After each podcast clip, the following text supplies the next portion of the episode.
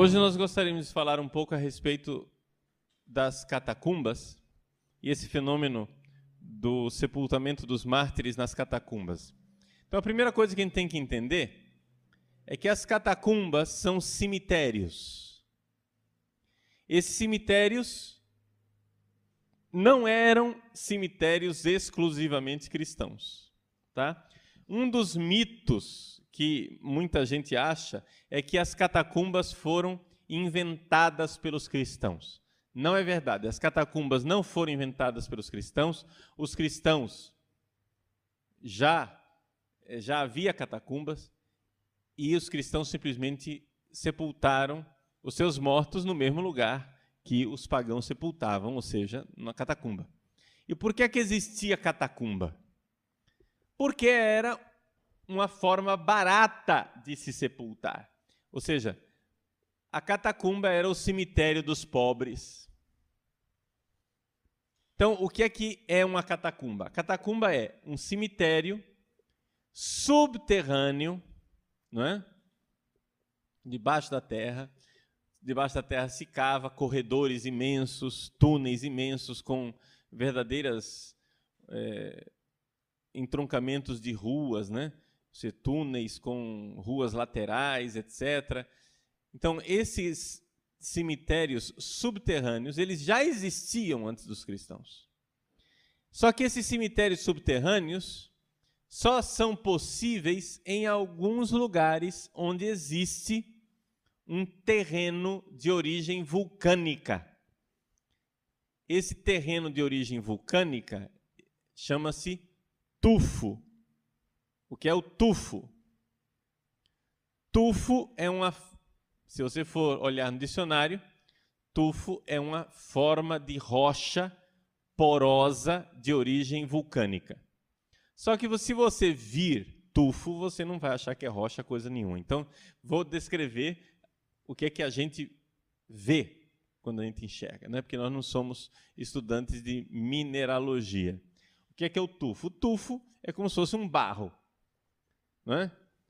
Como se fosse uma argila, só que não é argila, você parece ser. Só que é uma argila de origem vulcânica. Esse barro você cava. Quando você cava o tufo, com o contato com o ar, aquele barro fica duro. E é por isso que é possível cavar esses túneis imensos debaixo da terra e não desmorona, não desaba. Por quê? Porque aquele barro que é fácil de cavar, porque é uma coisa porosa, né? quando entra em contato com o ar, fica especialmente resistente, então não desmorona. Então se pode fazer túneis, né? e os, as catacumbas chegaram a ser um, uma realidade bastante complexa, ou seja, verdadeiras cidades dos mortos debaixo da terra, com ruas e andares, né? Chegou, em alguns pontos, a se ter até quatro andares, um em cima do outro, tudo isso debaixo da terra. Então, as catacumbas já existiam antes dos cristãos e os cristãos simplesmente aproveitaram para enterrar lá também, porque a catacumba era geralmente a opção mais barata para se fazer uma sepultura. Onde é que ficam as catacumbas? Bom, em tudo quanto é lugar, quando se enterra uma pessoa, se enterra fora da cidade. Então também as catacumbas, elas estão posicionadas fora das cidades de Roma, ao longo das várias estradas, né? que em latim e em italiano se diz via. Né? Existem muitas vias. O, o ditado antigo que diz que todos os caminhos levam a Roma retrata um pouco essa realidade de que da cidade de Roma saíam várias estradas como se fossem raios que saem de um sol. Entende? Essas várias cidades iam, essas várias é, estradas, perdão, iam para lugares é, diversos. Por exemplo, a Via Ápia, a estrada chamada Via Ápia, ia para o sul, né, sai de Roma e vai até o sul da Itália, chegando até perto, né, na Calábria, até perto da Sicília. Né? A via Ápia ia para baixo, para o sul. Então vai na direção de Nápoles, etc. É por isso que São Paulo, quando chegou a Roma, chegou pela via Ápia. Nós sabemos isso com certeza, porque os Atos dos Apóstolos nos dizem que São Paulo desembarcou em Pozzuoli. Hoje em italiano se chama Pozzuoli, né?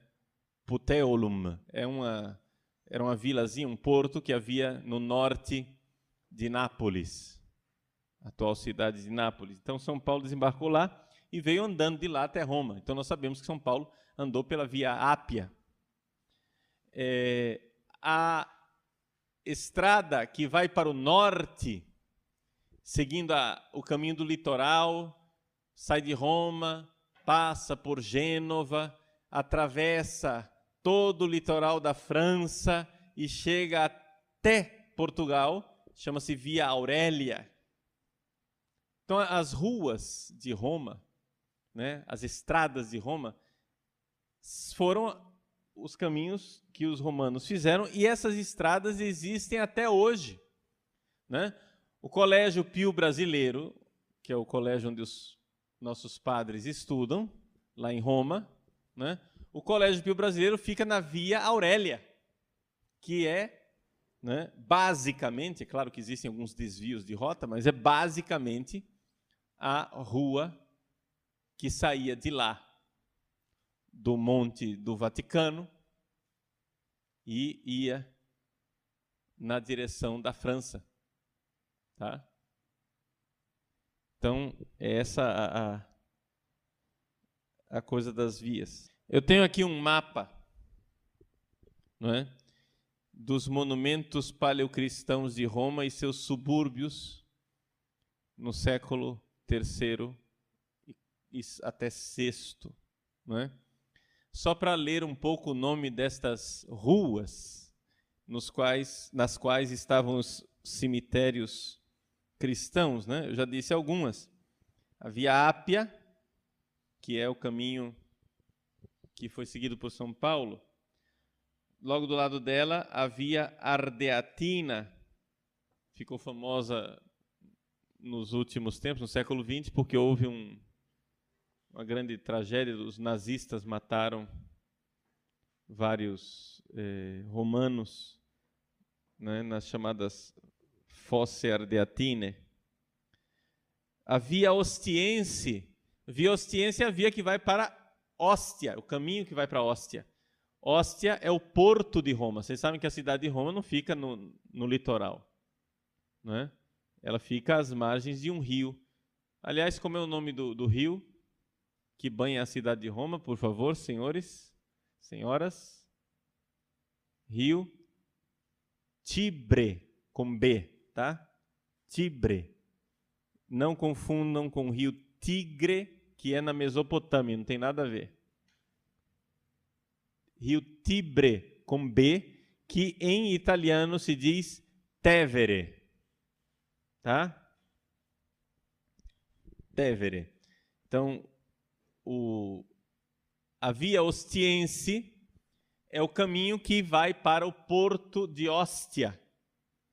E São Paulo está sepultado num cemitério na via ostiense, ou seja, a Basílica de São Paulo fora dos muros. Por que, que chama Basílica de São Paulo fora dos muros? Porque o cemitério era fora dos muros da cidade de Roma. Como é que você vai fazer uma basílica em cima do túmulo de um apóstolo? Bom, só pode ser de um jeito, fora dos muros. então, São Paulo fora dos muros era fora do lugar onde os romanos habitavam. Então, para você ir para essa basílica de São Paulo fora dos muros, você fazia uma pequena viagem, saía da cidade e ia lá fora dos muros.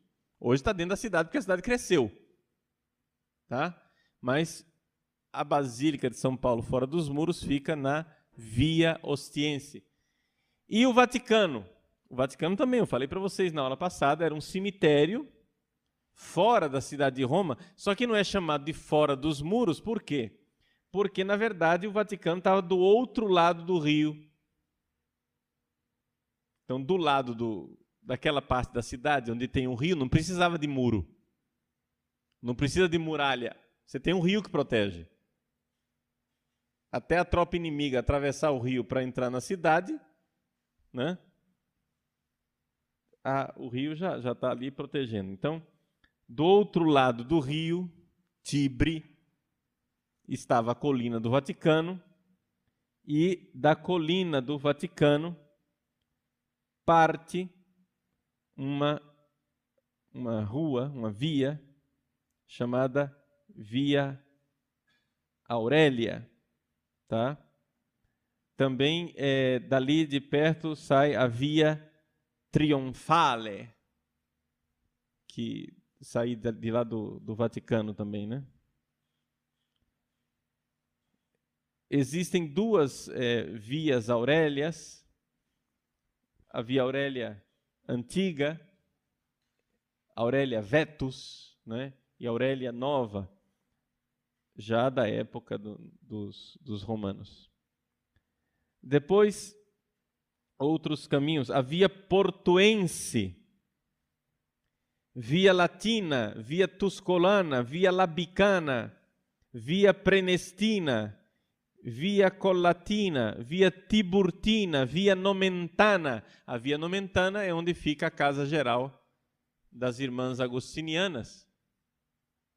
Essas são todas ruas da época dos romanos, que ainda lá, ainda hoje o endereço qual é? Via Nomentana, número tal. Isso faz dois mil anos que a Via Nomentana está lá. Entenderam? Então, Via Nomentana, Via Salária, eu já falei, né? A Salária também tem uma antiga e uma nova. Via Flamínia, etc. Essas são as várias ruas, as várias estradas que saíam de Roma. E nestas várias estradas, nessas várias ruas, estão as catacumbas. Né? As mais visitadas, mais famosas, são as da Via Ápia, né? onde estão as catacumbas de São Sebastião, onde foi. O nome das catacumbas geralmente recebe o nome dos mártires mais famosos que estão sepultados nela, né? Então, as catacumbas de São Sebastião, as catacumbas de São Calixto, né? que estão ali na Via Ápia, Ápia Antiga. E a Ápia ela é bastante visitada porque é uma das vias que ainda foram preservadas na sua configuração antiga. Ou seja, você ainda vê, se você for, não lá onde estão as catacumbas, né, mas se você for para frente na Via Ápia, você vai encontrar é, ainda calçamento da época de São Paulo e de São Pedro. Né? Então, esses são os vários, as várias ruas, os vários caminhos. Ali ao redor de Roma, então, foram sendo construídos cemitérios. Quem tinha dinheiro fazia os seus túmulos de mármore. Onde? Na beira da estrada. Então, quando você ia chegando em Roma, as cidades de Roma eram ornamentadas, as estradas eram ornamentadas não com outdoors, mas com túmulos. Né? E é evidente que esses túmulos serviam para várias coisas, inclusive para as pessoas irem atrás deles e fazerem suas necessidades. Né? Então era um banheiro público, mais ou menos. Né? Como é que nós sabemos disso? Nós sabemos porque existem lápides nos túmulos em que a família pede encarecidamente aos transeuntes que não façam isso no túmulo, né? Então tá lá escrito no mármore, né? O mármore conserva tudo ao longo dos séculos. Tá lá o apelo da família dizendo: você, ó nobre viajante que por aqui passas, admire o túmulo, mas por favor não faça aquele negócio aqui, porque não tem condições. Né? Isso está lá. Então, quem tinha dinheiro fazia túmulos de mármore. Pagava para alguém fazer. Então havia túmulos, inclusive monumentais, né, como por exemplo a famosa tumba de Cecília Metella, né, que era um, um túmulo enorme, uma coisa assim. O mausoléu de Adriano, que hoje é, é, é chamado de Castel Sant'Angelo, né? o castelo do, do Santo Anjo, que foi era um túmulo, o túmulo do imperador Adriano, que durante a Idade Média era um túmulo tão grande, tão bem feito, durante a Idade Média resolveram achar uma utilização melhor para ele e resolveram fazer um castelo, uma fortaleza onde os papas se refugiavam, não é? Durante a Idade Média. Então, você hoje tem, se você for lá no Vaticano, você vai ver que o Vaticano está aqui, por exemplo, do Vaticano sai uma muralha que vai, vamos, eu vou desenhar aqui para vocês, aqui, faz, aqui é o rio, não é? O rio Tibre. Do Vaticano sai uma muralha na direção do, do rio, não é? Que termina no castelo do Santo Anjo, e dentro desta muralha há um corredor. Se você for olhar em cima, você vê seteiras. que que é uma seteira, né? A seteira é uma, é uma janela fina, né? longa, delgada, assim, bem fina, onde de lá uma pessoa podia disparar uma flecha e não ser atingido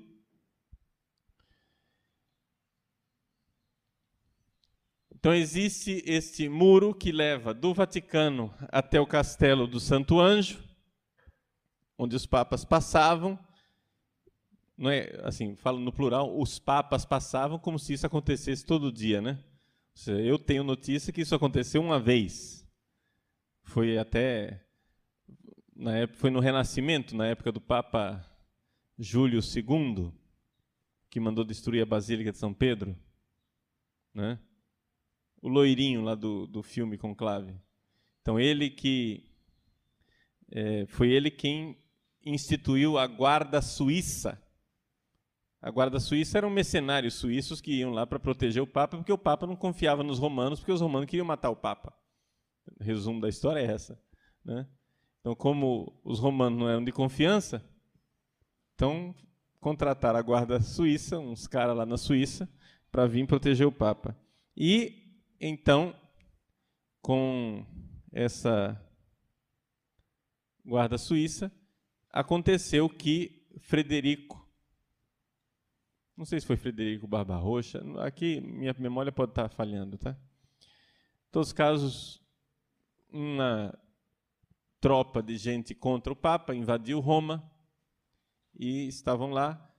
Os guardas suíços, então, defenderam o Papa e conduziram o Papa, não me lembro mais quem era o Papa da época, conduziram o Papa até o Castelo do Santo Anjo pelo corredor. E com isso morreram vários guardas suíços, e esse é o dia que os guardas, a Guarda Suíça comemora como sendo o dia dos seus heróis, né, que deram a vida para defender o Papa.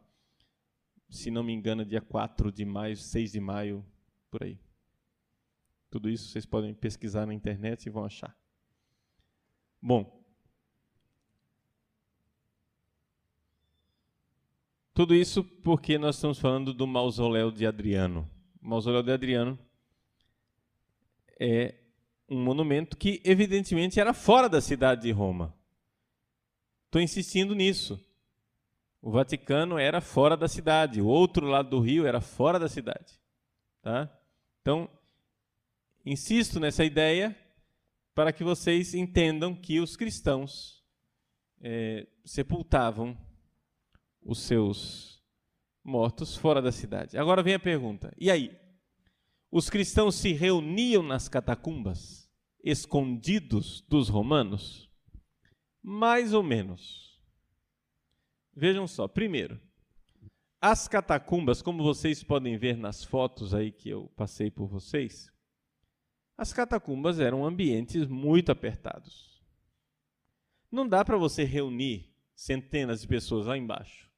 Não tem ar suficiente para todo mundo descer. Não tem espaço suficiente para as pessoas se congregarem. Está entendendo?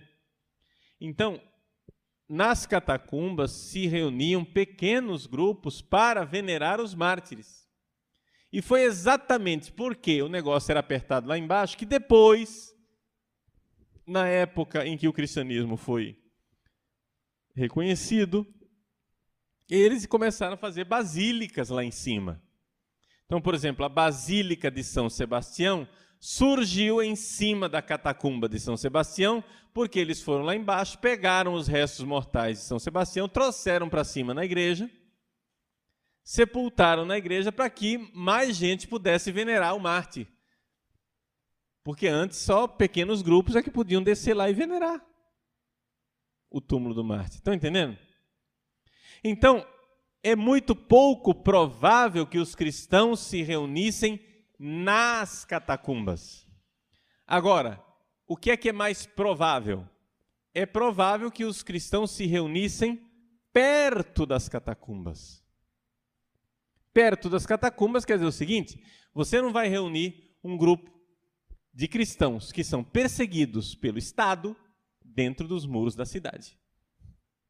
Então, no domingo, à noite, né, na noite de sábado para o domingo, os cristãos, porque vamos lembrar que o domingo não era feriado, no domingo os cristãos tinham que trabalhar, eram perseguidos, não havia feriado.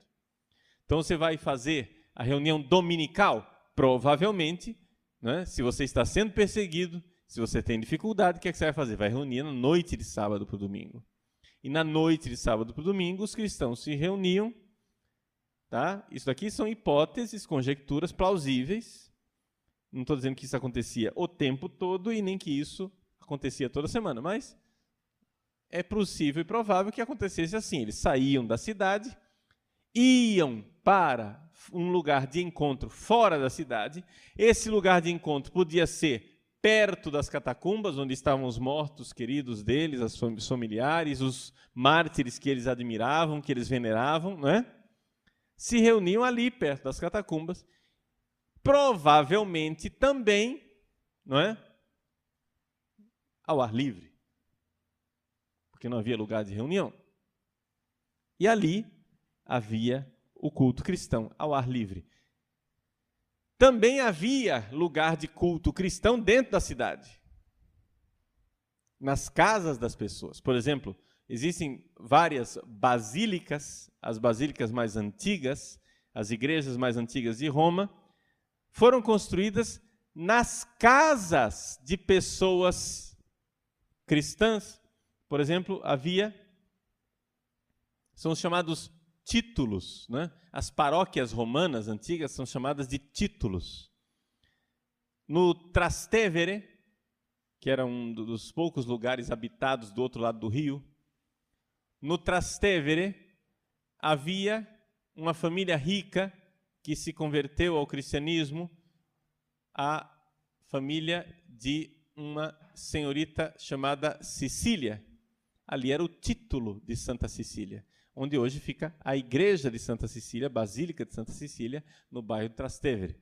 Não confundir com o fato de que Santa Cecília foi depois sepultada na catacumba de São Calixto. Tá? Mas a igreja de Santa Cecília é o lugar onde Cecília né, e sua família morava. E ali se reuniam cristãos na casa deles, porque eram gente que tinha mais dinheiro, tinha mais espaço, uma casa maior, então dava para reunir. Estão entendendo? Vamos lembrar que a cidade de Roma era uma cidade muito grande para os padrões da época. Então é também evidente que os cristãos, quando ia crescendo a, o número de convertidos, os cristãos não se reuniam todos no mesmo lugar ao redor do Papa, né, ao redor do bispo de Roma, mas havia presbíteros que ajudavam e se reuniam nos vários títulos, mas isso com o tempo. Então, Santa Praxedes, não é? Santa Cecília, etc. Os vários títulos de Roma antigo são lugares de reunião. Então havia também a possibilidade de se reunir dentro da cidade havia a possibilidade de se reunir fora da cidade, junto ao túmulo dos mártires. Porque os cristãos, desde cedo, veneraram o túmulo dos mártires. E os cristãos, desde cedo, pediram a, de, a Deus, rezaram a Deus por intercessão dos mártires. Se você vai visitar uma catacumba romana, fica muito difícil você continuar protestante. Porque numa época em que não havia Bíblia, já havia oração para os santos. Porque é o que nós vemos nas catacumbas, por exemplo, de São Sebastião. Nas catacumbas de São Sebastião, vocês podem ir lá, vocês visitam, tem os grafite. O que é, que é grafite? Vocês sabem o que quer dizer a palavra grafite?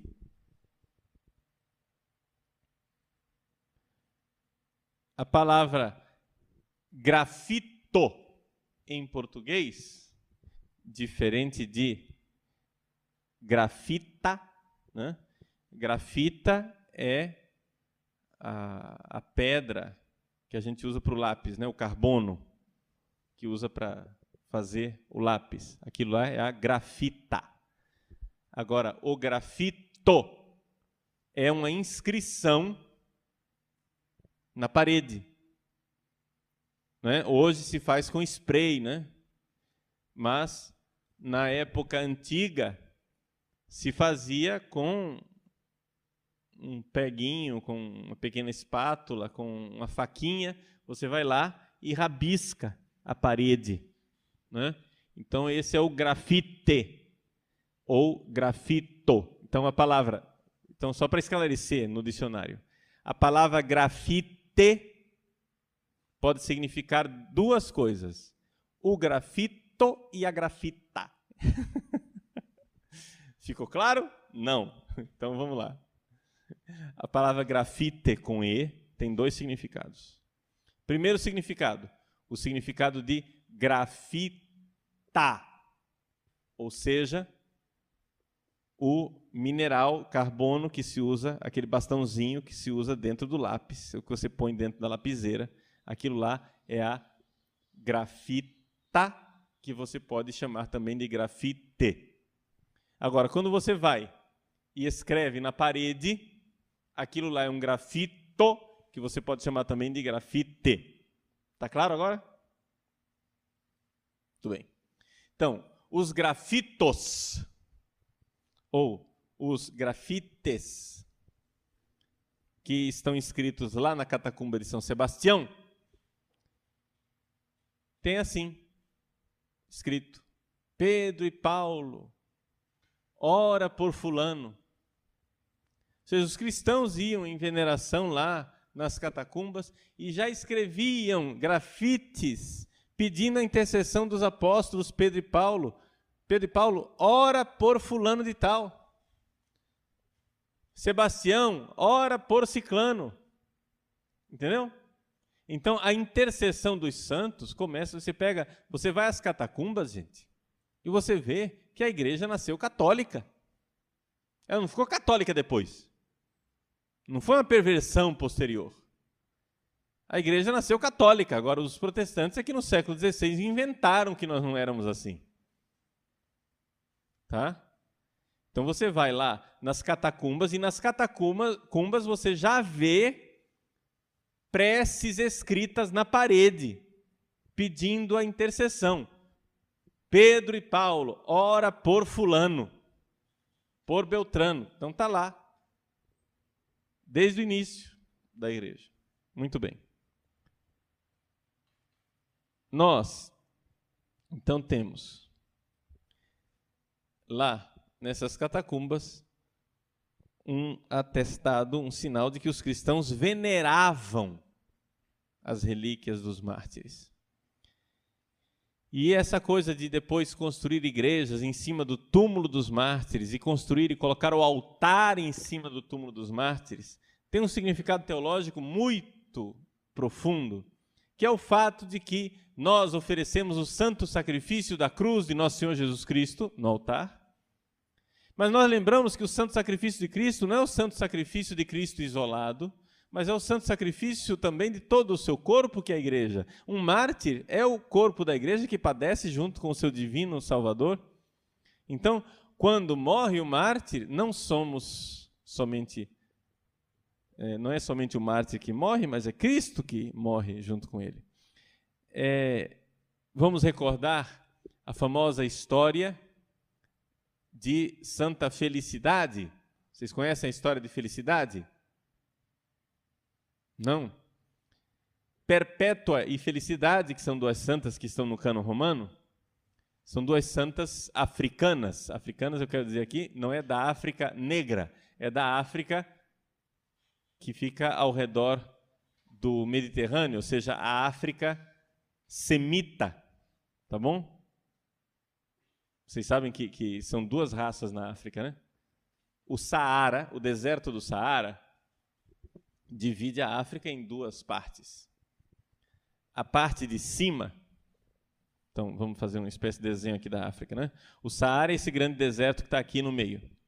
Esta pequena parte de cima acima do Saara, que está na margem do mar Mediterrâneo, esta área ela é originalmente povoada por povos de origem semita. Tá? De origem semita quer dizer o seguinte: judeus, né? São semitas, os árabes são semitas, então os povos do Egito antigo são semitas. O Egito fica na África, você olha para aquelas aqueles desenhos, os hieroglifos dos faraós, etc. e tal, você vê que os traços naquelas pinturas não são traços negros, são traços de gente morena, porém com traços finos de semita, né? Então, é, a raça. Então, aqui nessa região de Cartago havia um povo de origem semita que eram os púnicos. Era um povo que a origem deles vinha dos fenícios, né? Não vou entrar agora nesse detalhe, porque senão vai nos levar muito longe. Mas seja como for, Perpétua e Felicidade eram cristãs que pertenciam ao Império Romano e de uma área do Império Romano que era no norte da África, perto de Cartago. Felicidade estava grávida e ela era uma empregada. Ela era uma serva. E estava grávida e foi presa junto com os outros cristãos. Acontece que Felicidade ia ser condenada à morte pelo martírio junto com os outros cristãos, só que a lei proibia que uma mulher grávida fosse executada. Isso significava que ela precisava primeiro dar à luz à criança para depois morrer. A criança seria salva, mas a mãe seria condenada mesmo assim. A lei proibia a execução de mulheres grávidas. Então, os cristãos já estavam com um dia marcado de serem entregues aos leões, às feras, e Felicidade estava muito triste. Por quê? Porque se ela não morresse junto com aqueles companheiros dela, significa que ela iria depois é, ser executada no outro dia com criminosos, com gente é, bárbara, entende? Então ela não queria, ela queria morrer junto com os companheiros dela. Então todo mundo na prisão ficou compadecido de felicidade, então chegaram e disseram: Vamos rezar. Rezaram.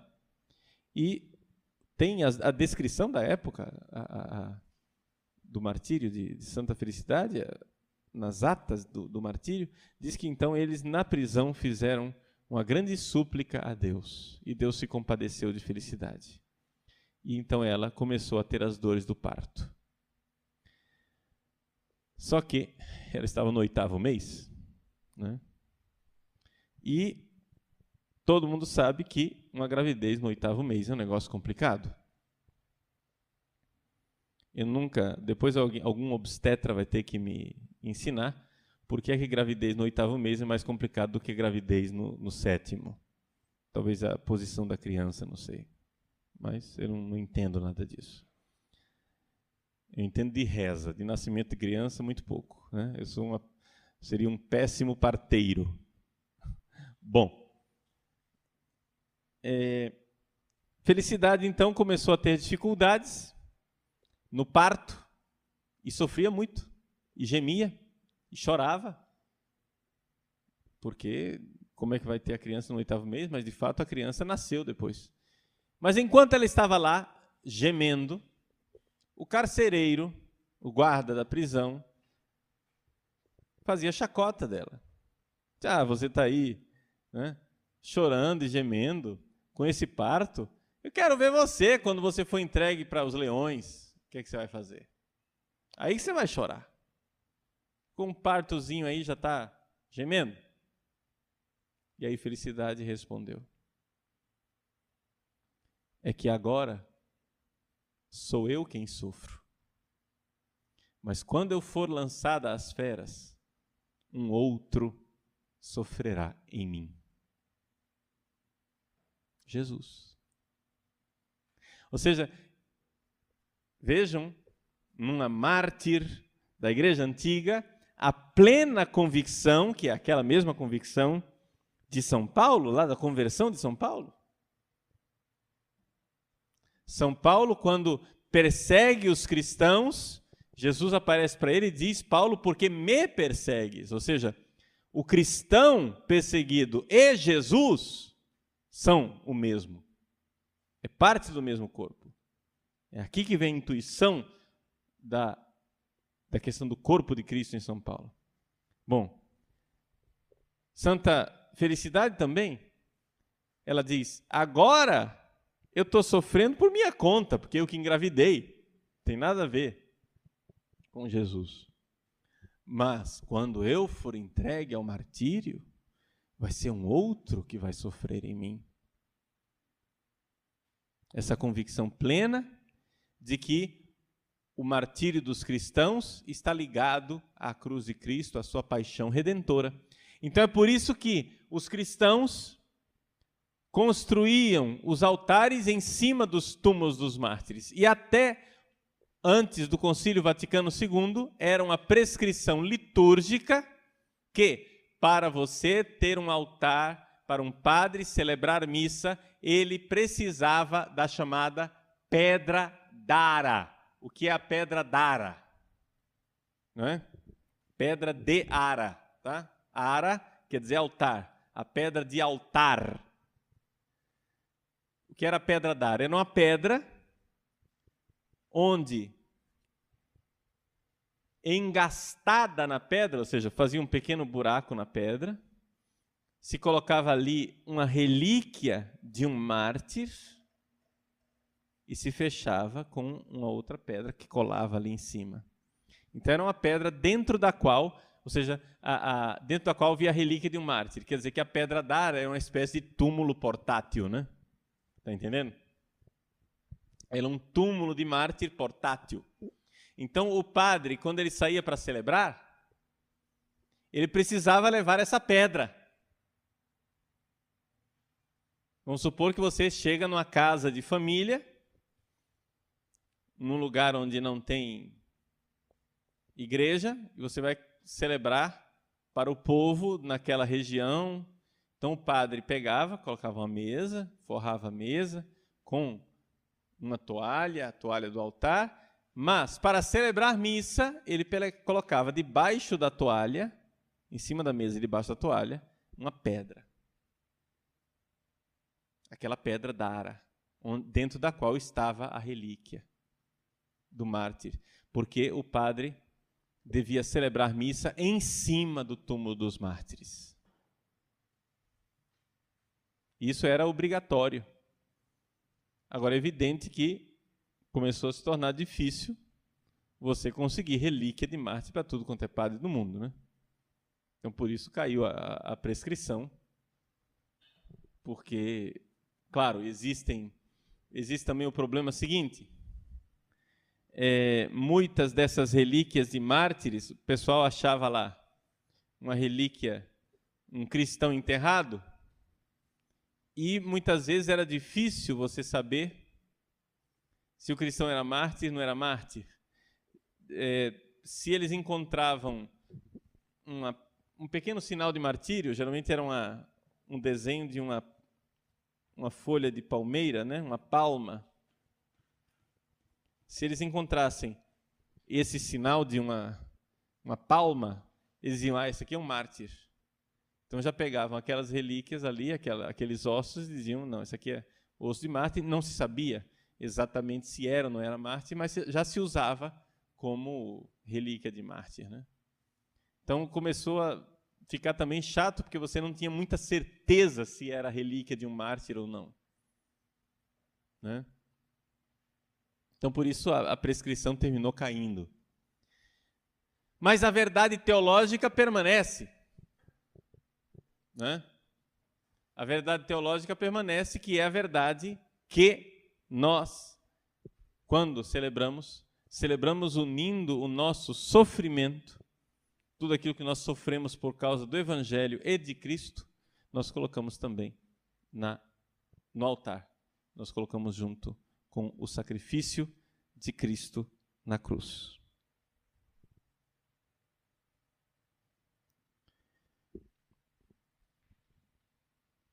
O que é então que nós podemos tirar de conclusão a respeito dessa questão das catacumbas, não é?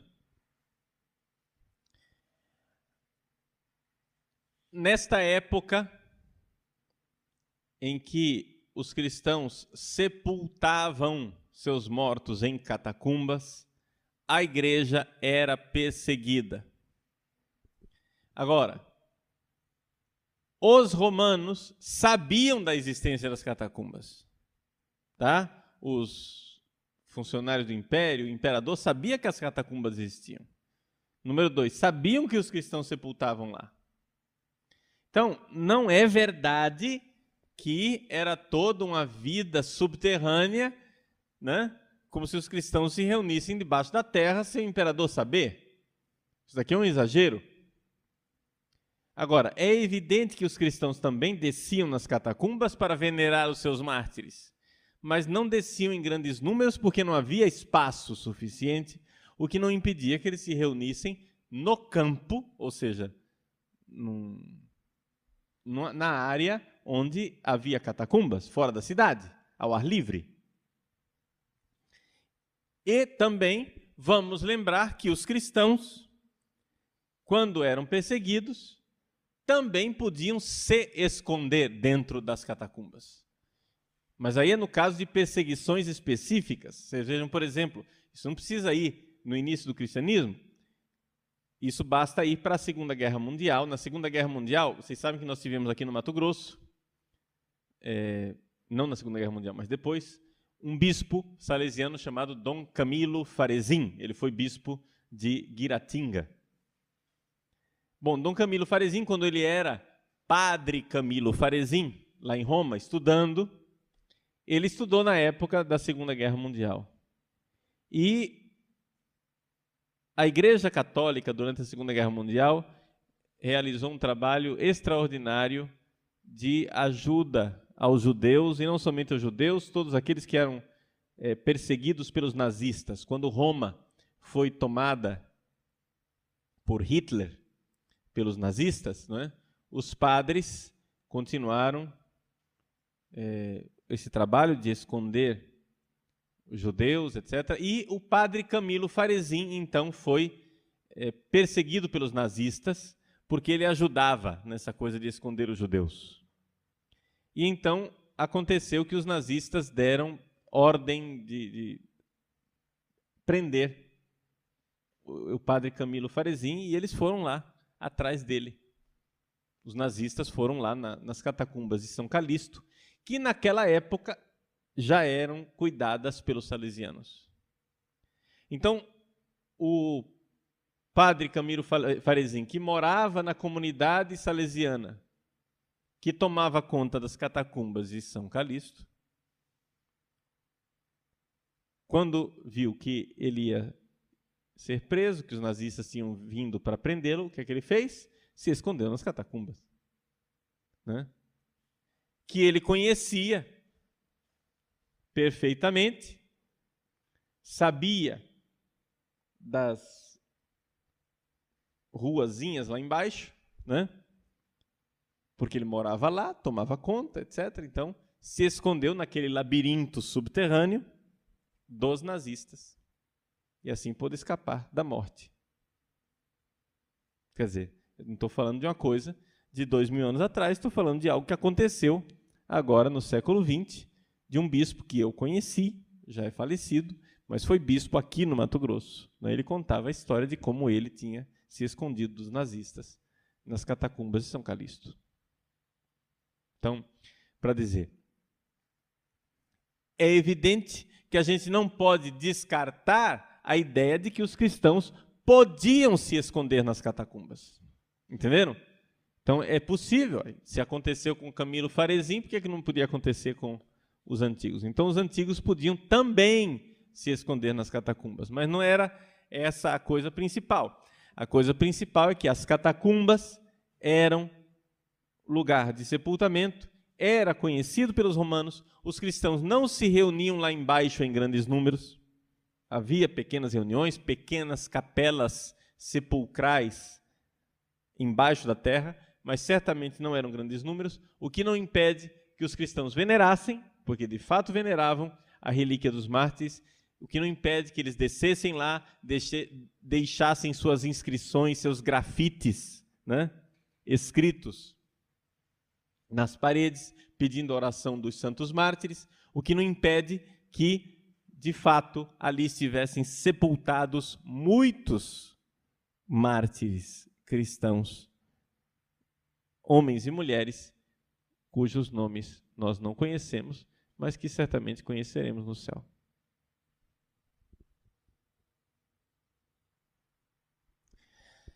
As catacumbas são também importantes para a história da iconografia cristã.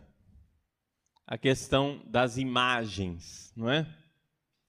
Também aqui uma outra coisa que não dá para os protestantes escaparem que é o fato de que os cristãos desde cedo faziam imagens. Nas catacumbas se faziam pinturas nas paredes. Pinturas de cenas bíblicas, né? Pinturas que representavam a fé dos cristãos. Por exemplo, uma das imagens que se cultivava bastante nas catacumbas era a figura do bom pastor. Essa imagem de um pastor com a ovelha nas costas. É? Isso aqui era pintado nas catacumbas com muita frequência, por quê? Porque lembrava o salmo, né? Ainda que eu ande pelo vale da sombra da morte, nenhum mal temerei porque nós temos um pastor que cuida de nós mesmo quando nós vamos no vale da sombra da morte. Então você vai, desce na catacumba, você está descendo onde? No vale da sombra da morte. Que mal que você vai temer? Não temerei, porque o pastor está comigo. Né? E aí pega toda a questão, não somente do Antigo Testamento e do, do Salmo, mas toda a questão de Jesus Cristo, que diz: Eu sou o bom pastor. Não somente isso, as parábolas onde Jesus fala do pastor que deixa as 99 e vai em busca da uma ovelha perdida.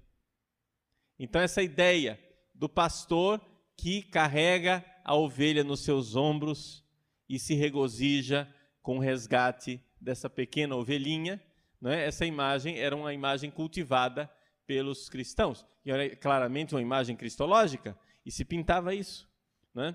Existe também a questão da imagem da orante. O que é, que é a orante? É uma mulher, não é?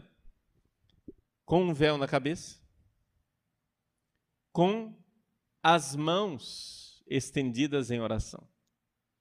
Tertuliano depois vai comentar que este no De Oratione, Tertuliano explica essa história das mãos estendidas, né?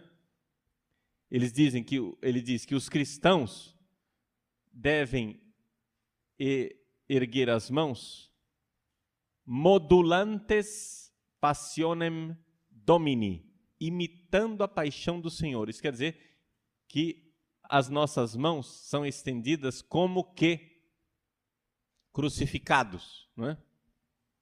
Então, é diferente da oração dos pagãos. Os pagãos, quando pedem, eles pedem com a palma das mãos para cima. Nós cristãos, quando pedimos, pedimos com a palma das mãos para frente. por duas razões. Em ato de louvor, porque essa é a primeira atitude do cristão, não é a de pedir, mas é a de louvar. Não é de súplica, mas é de eucaristia, ação de graças. E a segunda razão é porque é uma imitação do Cristo crucificado. Tá?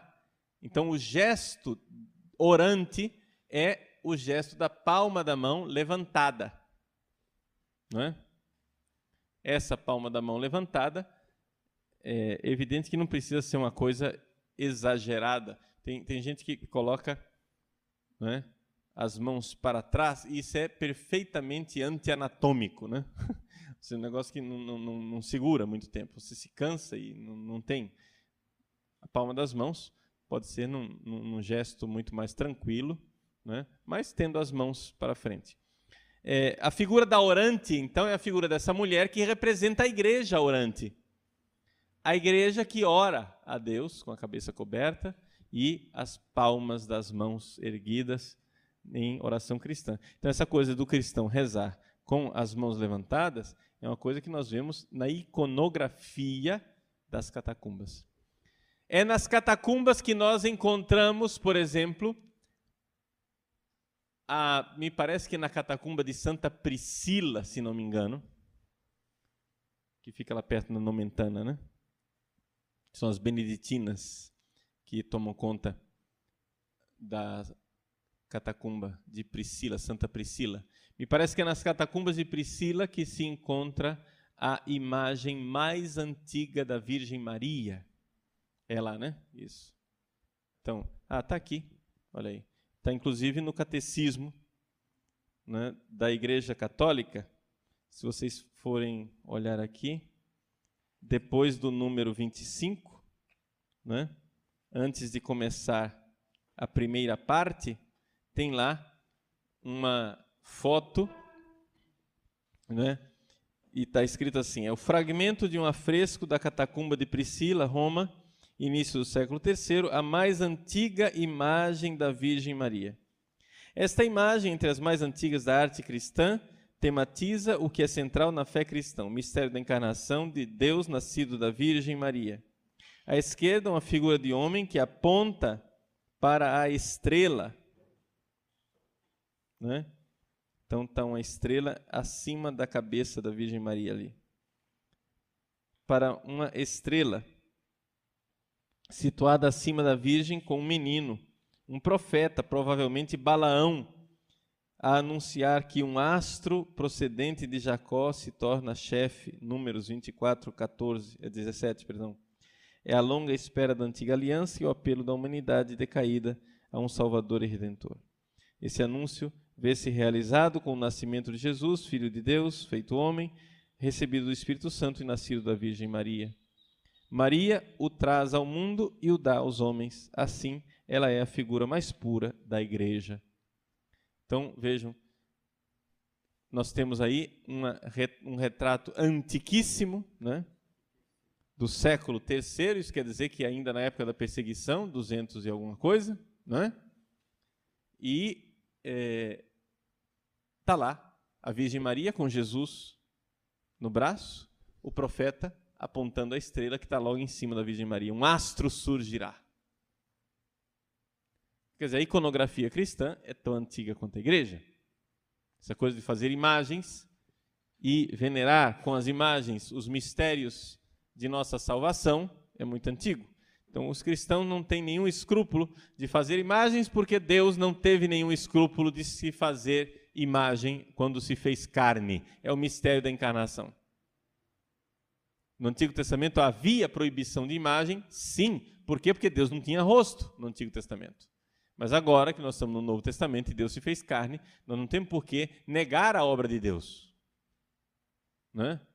Quem vê a mim vê o Pai. Então, o rosto de Deus é Jesus Cristo. Então, nós podemos fazer imagens do Cristo e dos membros do seu corpo. Porque nós cremos ou não cremos que os santos são membros do corpo de Cristo. Cremos ou não cremos que depois da morte a pessoa não é separada de Cristo? Quem nos separará do amor de Cristo? Nem a morte, nem a dor. Então quer dizer que depois da morte eu continuo membro do corpo de Cristo. Por que é que os protestantes cometem a injustiça de excomungar os mortos. Não é? Quando a pessoa morre, para eles não faz mais parte do corpo de Cristo, você não pode rezar, não faz mais parte do corpo do qual nós fazemos.